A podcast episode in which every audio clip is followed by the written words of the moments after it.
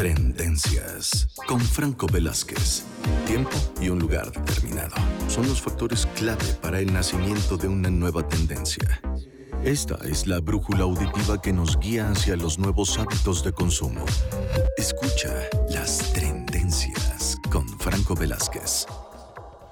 Muy bien, seguimos con más aquí en Trion Live y como ya lo escucharon, está con nosotros eh, Franco Velázquez que se acaba de, de, sumar recientemente a este pool de colaboraciones, nuestro Cool Hunter de cabecera. ¿Cómo estás Franco? Bienvenido.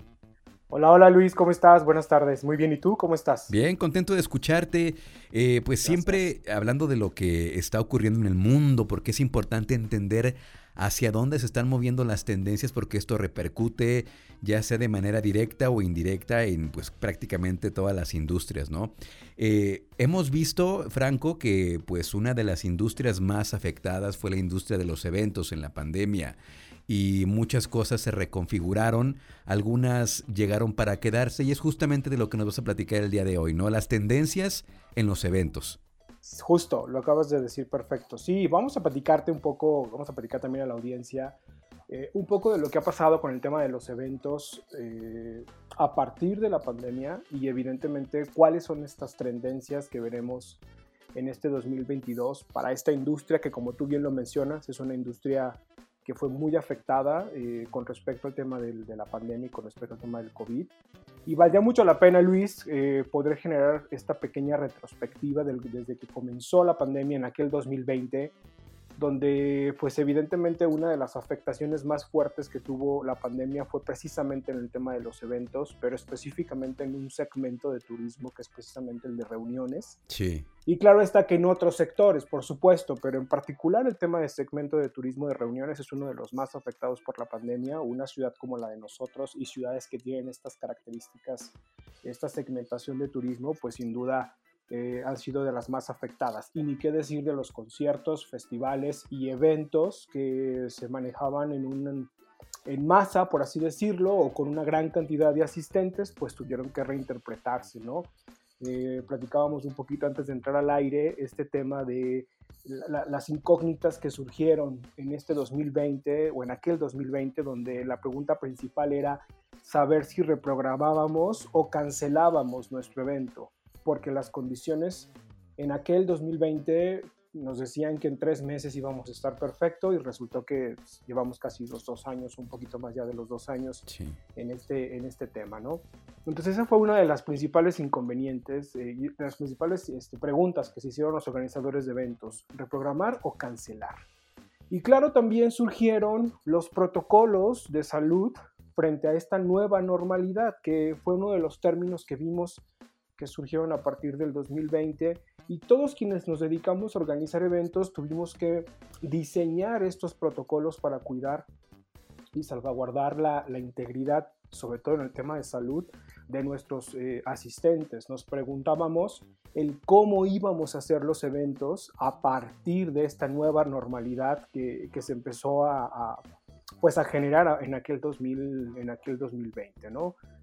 Llega el 2021 y comenzamos a ver este surgimiento de conceptos eh, relacionados con los eventos híbridos virtuales, que he platicado con algunos de nuestros colegas que se dedican a este tema de los eventos y claro, platicábamos que tiene muchas ventajas hacer eventos híbridos y virtuales. Tienes la posibilidad de acercarte a mucho mayor público, ampliar tu audiencia, no solamente a nivel regional, nacional, sino también ahora internacional, porque de cualquier parte del globo la gente podía conectarse a un Zoom, a un Meet, ¿no? O alguna plataforma que tú crearas en específico para que se pudieran generar estos eventos. Pero también tiene muchos contras, ¿no? Eh, son eventos más costosos. Pareciera que no, pero son eventos mucho más costosos porque tienes que pensar en que eh, hay que generar ciertas condiciones para poder conectarte con tu audiencia. También eh, fue importante diseñar estrategias de marketing mucho más poderosas para mantener a las audiencias. Si hoy por hoy tus audiencias eh, presenciales ya eran cautivas, con el tema de la pandemia, pues la gente estaba bombardeada con mucha información y con mucho terror también, mucho pánico alrededor del tema pandemia. y entonces se tuvieron que generar estrategias mucho más poderosas para mantener eh, a, tu, audiencia conectada o tu audiencia contigo. Y si tú, si tú, recuerdas, empezamos a ver muchos eventos híbridos, transmisiones en Instagram, transmisiones en Facebook, transmisiones en Zoom, donde veíamos eh, diferentes actividades y muchas de ellas gratuitas, ¿no? Porque el objetivo era mantenerse en el top of mind de, pues, de tu audiencia y que esta no se perdiera. Hay que, hay que pensar que llevamos dos años en este proceso y creo que es importante que el tema de la mercadotecnia, específicamente de las emociones, pues penetre muy fuerte en el tema de tu, de tu audiencia. Y por supuesto las empresas tuvieron un mayor sentido humano dejaron de ser plataformas o eventos fríos, redes sociales frías y se convirtieron en mensajes mucho más humanos y mucho más sensibles hacia las audiencias y en general hacia el público eh, que, que, observara eh, tu red social, ¿no? Con mensajes de positivismo, con mensajes de vamos a cuidarnos, si nos cuidamos, nos cuidamos todos. Hicimos, que esto fuera más humano y creo que este es un, es un tema también importante. ¿Qué pasa en el 2022? la incertidumbre continúa, evidentemente, ¿no? Eh, a pesar de que ya la mayoría de la población está en un proceso de vacunación muy avanzado, pues tú como organizador de eventos debes de seguir siendo eh, precavido, debes de seguir respetando los protocolos porque esto aún no ha terminado, ¿no? Platicábamos un poco acerca del uso del cubrebocas, si va a ser para la eternidad o ya lo vamos a dejar guardadito eh, se lo dejamos al criterio de cada quien, ¿no? Eso es, un punto importante, pero creo que sí tenemos que seguir cuidándonos y tenemos que estar muy pendientes de hoy por hoy un evento debe de ofrecerle la certidumbre eh, a quien asiste, debe de ofrecerle la seguridad, eh, no nada más en temas de seguridad física, sino en temas de protocolos de salud, ofrecérselos a los visitantes para que estos tengan la tranquilidad y la confianza de poder acudir. Hemos visto ya a lo largo de finales del 2021 y este 2022 ya eventos masivos, festivales masivos que ya se están eh, nuevamente eh, pues desarrollando en las ciudades y, creo que el tema de seguir cuidándonos eso no se va pues eso no se va a quitar de la noche a la mañana, ¿no? Y justo Luis, este 2022 hay cuatro tendencias muy interesantes relacionadas con la industria de eventos. Si te parece, vamos a la primera, okay. que es este rollo de lo asíncrono está de moda, ¿no? ¿Y, ¿Y, qué es lo asíncrono? Pues prácticamente se refiere a un concepto de que más de una cosa puede ocurrir al mismo tiempo, Luis. Esta tendencia consiste en aprovechar al máximo la opción de distribuir los eventos en directo en diferentes momentos, a la vez que se entregan algunos contenidos bajo demanda.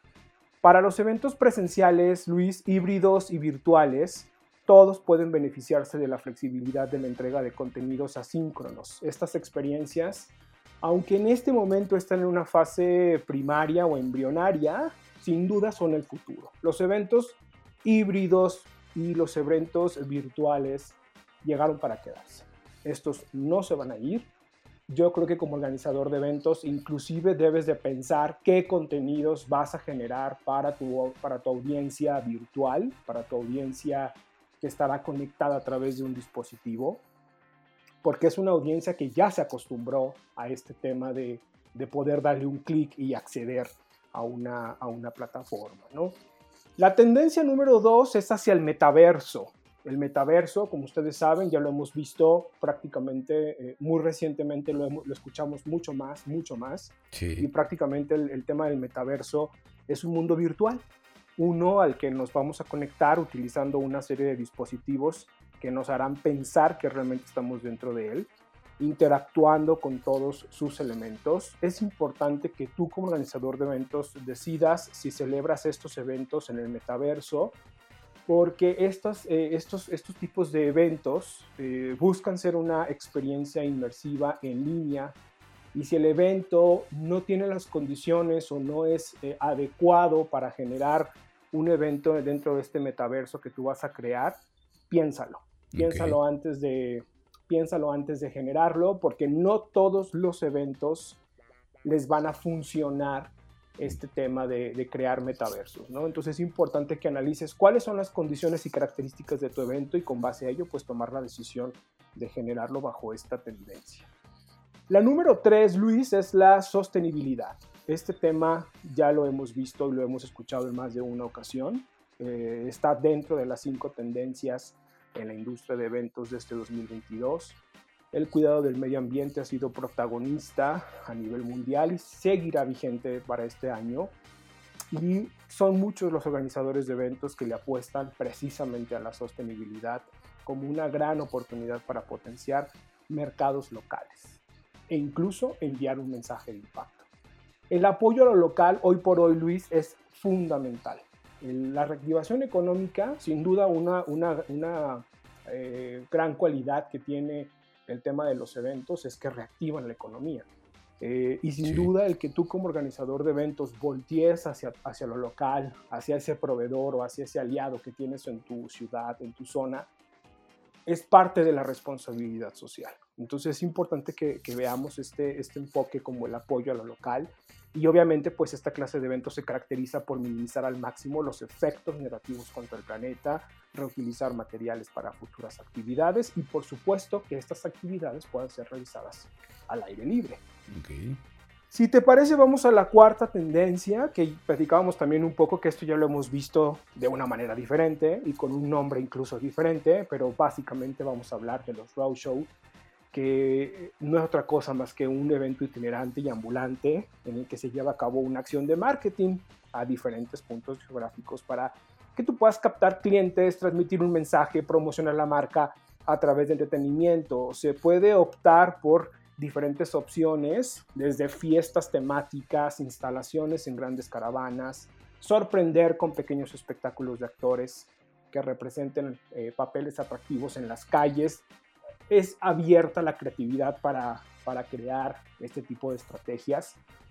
Ojo, a diferencia de lo que ya habíamos visto en, años pasados, hoy por hoy el, el roadshow necesita incorporar elementos virtuales para que pueda fomentar la interacción con el público. Y es importante que este tipo de eventos se puedan realizar en zonas donde exista libre eh, Wi-Fi. Y también es importante que tu asistente esté conectado. Y qué mejor que pueda ser en una atmósfera pues al aire libre. ¿No? Son temas que tenemos que seguir poniendo atención. Hoy por hoy todos tenemos que estar conectados y si te parece, para cerrar, tenemos dos datos importantes con respecto a la industria de eventos de este 2022 y su futuro. Se habla que la recuperación económica del sector de los eventos se proyecta hasta el 2024 y algo que me parece muy interesante es que la salud mental hoy por hoy toma mucho más relevancia entre los miembros que integran un equipo de trabajo. Sí. Somos más conscientes mucho más sensibles acerca de las emociones que vivimos y, la, y la, pandemia nos sacudió prácticamente al 99.99% de la humanidad y entonces hoy por hoy el tema de ser más conscientes, más eh, empáticos es un tema también importante en el tema de eh, pues precisamente los eventos, Luis. Es un poquito de las tendencias para este 2022 y si tú te dedicas a organizar eventos, pues seguramente tendrás que ponerle mucha atención a lo que veremos a lo largo de este 2022. ¿Cómo ves? Y en una, y en una ciudad como, como León, ¿no? Con tantos eventos, eh, eventos eh, internacionales, pequeños, grandes, deportivos, médicos, sociales, bueno, no se diga todo lo que ocurre eh, aquí en León y también con esta nueva normalidad, pues adaptarse, ¿no? Porque siempre es una, es una máxima, adaptarse o morir, reinventarse, subirse, subirse a este tren de todo lo que está sucediendo, porque eh, me llama mucho la atención que todo está conectado. Eh, parece como una frase cliché, pero realmente está conectado con lo que estamos viendo y es esta manera de adaptarse, ¿no? Para sobrevivir y para que las industrias, en este caso la de eventos, la de turismo, pues también pueda mantenerse a flote. Pues todo el, todo el éxito a la industria de eventos para este 2022. Eh, Ojalá que la recuperación llegue pronto, eh, como, como, lo decimos Franco, en una ciudad como León, un estado como, Guanajuato, donde hay tanto que ofrecer eh, eh, en estos tipos de eventos, pues también es, es, importante que la, que la recuperación económica llegue pronto, Franco. Sí, sin duda, Luis. dijiste algo muy importante, que es precisamente la adaptación. Mm, creo que debemos de pensar que a todos nos pasó lo mismo, o sea, me refiero que la pandemia es para todos, no fuimos los únicos, no eres el único.